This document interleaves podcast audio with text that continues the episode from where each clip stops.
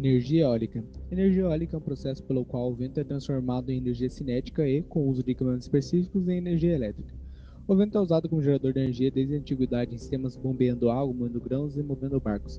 A ONU, Organização das Nações Unidas, classifica a energia eólica como MDL, Mecanismo de Desenvolvimento Limpo, e colocou como prioridade para o investimento no incentivo à economia verde.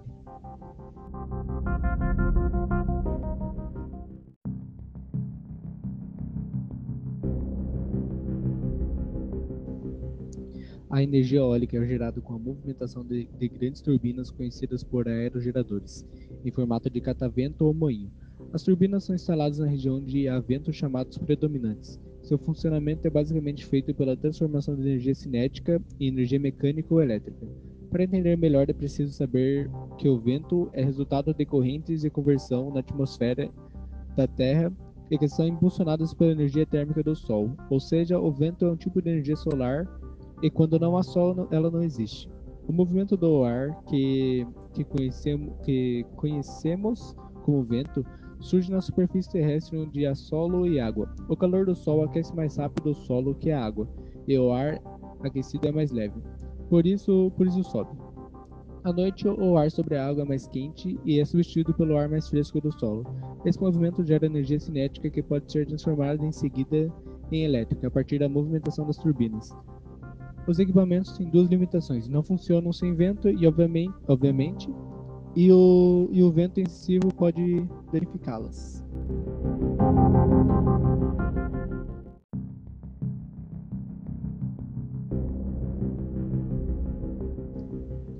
A energia eólica no Brasil. A exploração comercial da energia eólica no Brasil começou em 1992, quando foi instalado o primeiro aerogerador em Fernando de Noronha. A matriz atual conta com 298 usinas eólicas, colocando o país como líder no setor no mercado sul-americano. A produção diária média é de 2,9 megawatts médios, o suficiente para abastecer 3 milhões de pessoas. A energia eólica representa 3,5% da matriz energética brasileira. A meta do, do Ministério das Minas é, e Energia é chegar a 11% até 2023. Hoje, o Rio Grande do Sul lidera a, lidera a produção de energia eólica no país, seguidos pelo Ceará, Rio Grande do Sul e Bahia.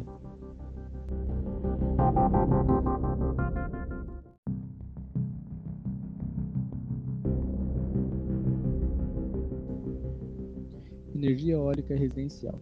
O consumo médio de energia elétrica em uma residência é de 106 kWh por mês pela estimativa do Ministério de Minas e Energia, uma só turbina consegue produzir energia suficiente para abastecer até 300 unidades residenciais. Não há limitações ao abastecimento das residências e das unidades comerciais com energia eólica em, toda, em todas as necessidades, como aquecimento de água, iluminação e autonomia para equipamentos eletroeletrônicos.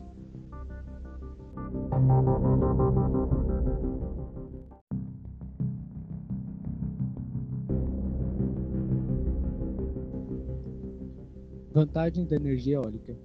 É uma fonte de energia inesgotável, já que é pelo vento, não emite gases, não gera resíduos e os geradores podem ser instalados em áreas sem a necessidade de deslocamento de, da comunidade, sendo compatível com a permanência de atividades como agricultura e pecuária.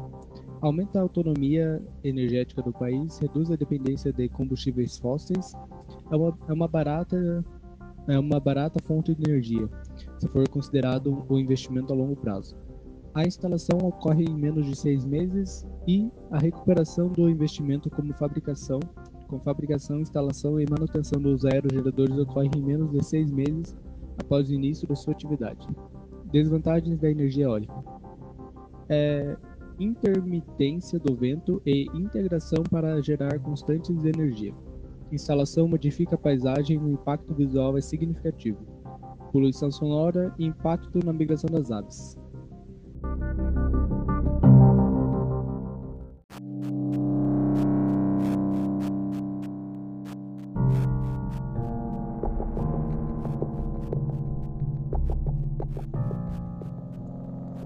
Além da energia eólica que foi explicada anteriormente, temos mais dois exemplos de energia, a nuclear e a solar.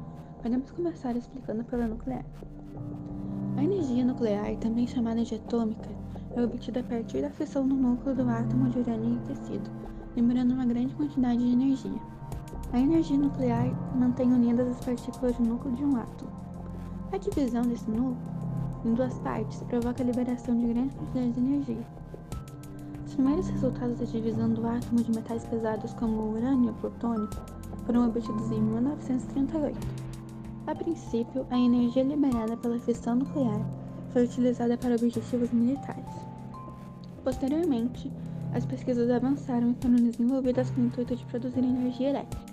No entanto, armas nucleares continuaram sendo produzidas através de enriquecimento de urânio, as bombas atômicas. Atualmente, os Estados Unidos lideram a produção de energia nuclear, porém os países mais dependentes de energia nuclear são França, Suécia, Finlândia e Bélgica. Na França, cerca de 80% da sua eletricidade é originada de centrais atômicas. No fim da década de 1960, o governo brasileiro começou a desenvolver o Programa Nuclear Brasileiro, destinado a implantar no país a produção de energia atômica. O país possui a central nuclear Almirante Álvaro Alberto, constituída por três unidades, Angra 1, Angra 2 e Angra 6. Está instalada no município de Angra dos Reis, no estado do Rio de Janeiro. Atualmente, apenas a Angra 2 está em funcionamento. Essa fonte energética é responsável por muita polêmica e desconfiança. A falta de segurança de estação de lixo atômico, além da possibilidade de acontecerem acidentes nas usinas, geram a reprovação de utilização da energia nuclear por grande parte da população. Alguns acidentes em usinas nucleares já aconteceram, entre eles estão Miles Island, em 1979, na usina localizada na Pensilvânia, Estados Unidos, ocorreu a fusão do núcleo do reator e a liberação de elevados índices de radioatividade que atingiram regiões vizinhas. Chernobyl. Em 1986, ocorreram incêndio e vazamento de radiação na usina ucraniana, na extinta União Soviética, com milhares de feridos e mortos, podendo, podendo a contaminação radioativa ter causado um milhão de casos de câncer aos 20 anos seguintes. A energia nuclear apresenta vários aspectos positivos, sendo de fundamental importância em países que não possuem recursos naturais para obtenção de energia. Estudos mais aprofundados devem ser realizados sobre essa fonte energética. Ainda existem vários pontos a serem aperfeiçoados de forma que possam garantir segurança para a população. Os aspectos positivos da energia nuclear. As reservas de energia nuclear são muito maiores do que as reservas de combustíveis fósseis. Comparadas às usinas de combustíveis fósseis, a usina nuclear requer menores áreas.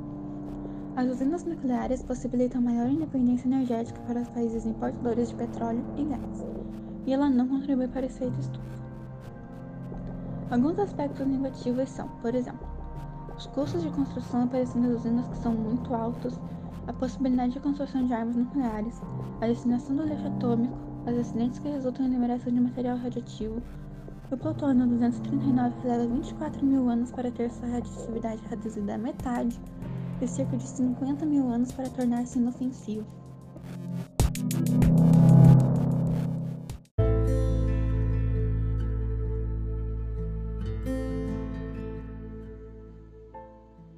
Já a energia solar corresponde à energia proveniente da luz e do calor emitidos pelo Sol, os quais são convertidos em eletricidade.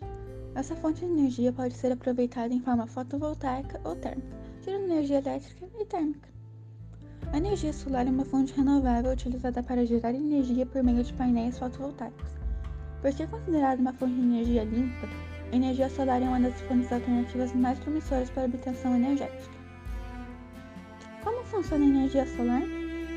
Sua captação pode ser feita por meio de diversas tecnologias, como painéis fotovoltaicos, usinas heliotérmicas e aquecedores solares. Basicamente, ao ser captada, a luz solar é convertida em energia, nos painéis fotovoltaicos e nas usinas heliotérmicas, a luz é convertida em energia elétrica e térmica. Já no aquecimento solar, a luz solar é convertida em energia térmica. Os tipos de energia solar. A energia solar fotovoltaica nada mais é do que a conversão direta da radiação solar em energia elétrica. Essa conversão é realizada pelas chamadas células voltaicas, compostas de material semicondutor, normalmente silício. Ao incidir sobre as células, a luz solar provoca a movimentação dos elétrons do material condutor, transportando-os pelo material até serem captados por um campo elétrico, formado por uma diferença de potencial existente entre os semicondutores. Dessa forma, gera-se eletricidade. Constituída por painéis, módulos e equipamentos elétricos, O sistema fotovoltaico não exige um ambiente com alta radiação para funcionar. No entanto, a quantidade de energia produzida depende da densidade das nuvens, ou seja, quanto menos nuvens houver no céu, maior será sua produção de eletricidade. Já no sistema heliotérmico, a energia proveniente do Sol é transformada em calor, aquecendo principalmente a água das residências, hotéis e clubes. Para que isso seja possível, são utilizados painéis solares, espelhos, coletores e heliostatos, que refletem a luz solar, concentrando-a em um único ponto no qual há um receptor. O receptor é constituído por um líquido que é aquecido pela luz solar refletida nos painéis. Esse líquido é responsável pelo armazenamento de calor, aquecendo a água nas usinas, e assim produzindo vapor. Esse vapor movimenta as turbinas nas usinas, provocando acionamento de geradores que produzem energia elétrica. As regiões com grande incidência solar, poucas nuvens e terrenos planos são próprias para a produção de energia solar heliotérmica. No Brasil, as regiões Nordeste, Centro-Oeste e Sudeste destacam-se na produção desse tipo de energia solar. Como sempre, temos vantagens e desvantagens. As vantagens são, por exemplo, fonte renovável e inesgotável de energia, ele não é poluente, exige pouca manutenção em suas centrais de produção, os painéis solares cada vez mais eficientes e os custos com cada vez mais baixos, a fonte de energia é viável para lugares afastados e de difícil acesso, visto que não necessita de grande investimento na manutenção de equipamentos e requer áreas menos extensas para ser produzido. As desvantagens são: um painel solar consome grande quantidade de energia, que, às vezes, é maior do que a própria energia gerada por ele. Os preços elevados em relação à produção de energia por meio de fontes não renováveis, a produção variável de acordo com as condições atmosféricas, durante a noite a energia solar não é produzida e as regiões localizadas em latitudes médias ou altas produzem pouca energia durante o inverno. Ele requer um sistema eficiente de armazenamento. Já aqui, atualmente, o Brasil possui cerca de 30 mil geradores de energia fotovoltaica. De acordo com a Brave, Associação Brasileira de Refrigeração, Ar-Condicionado, Ventilação e Aquecimento, existem no país cerca de 500 mil coletores solares residenciais. A previsão é de que o Brasil fechará o ano de 2018 com uma capacidade instalada de energia solar próxima aos 2,5 gigawatts de, pot de potência, eficiência cerca de 115% maior em relação ao ano anterior. Apesar disso, os custos para a geração de energia solar ainda são bastante elevados, se comparados a outras fontes de energia, como a hidráulica de combustíveis fósseis. A instalação de um sistema solar no Brasil custa cerca de 3,5 mil euros por quilowatt-pico o elevado custo de instalação, somado à falta de informação a respeito da efetividade dos painéis fotovoltaicos, explica o fato de a energia solar ainda não ter alcançado boa parte das residências, estabelecimentos e indústrias no Brasil.